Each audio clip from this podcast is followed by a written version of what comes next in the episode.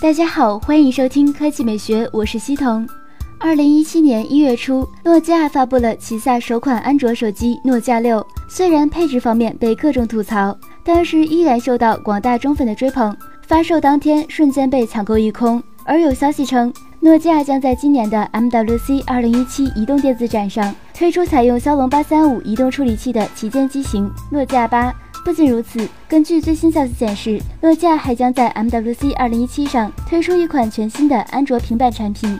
诺基亚的新款平板配备了一块18.4英寸屏幕，分辨率为2560乘1440，搭载高通八核处理器，主频为2.2千兆赫兹，GPU 是 Adreno 540。可以推测，这款处理器应该就是高通骁龙八三五。此外，这款平板还配备了 4G 内存、64G 存储，搭载安卓7.0系统。拥有一千二百万像素的前置、后置摄像头也是一千二百万像素。此外，还支持四 G LTE、WiFi、电子罗盘、GPS、NFC 等功能。第二条新闻来看苹果，苹果上周刚刚发布 iOS 十点二点一，今天就迅速关闭了 iOS 十点二系统的验证通道，禁止用户降级。苹果通常会在新版系统发布后一段时间就关闭旧版的验证。防止用户降级而受到 bug 安全漏洞的影响，同时在大多数情况下越狱也会失效。不过至今尚未出现 iOS 十点二的完美越狱。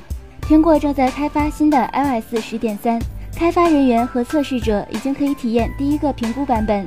iOS 十点三预计会带来不少新功能，比如 Find My AirPods、新的 AFPS 文件系统、Siri 增强等等。科技美学微信公众账号的新闻。三星 S 八超清图，两大问题改进不再突出了。S 八的正面设计你打几分？百分之五十五选择五分，百分之二十二选择四分，百分之十选择三分，百分之九选择一分，百分之二选择两分。S 八的背面设计你打几分？百分之二十八选择一分，百分之二十七选择三分，百分之十七选择四分，百分之十四选择五分，百分之十三选择两分。刘卫莹评论：如果摄像头不突出的代价。是成像效果打折扣的话，那我宁愿要一个突出的摄像头。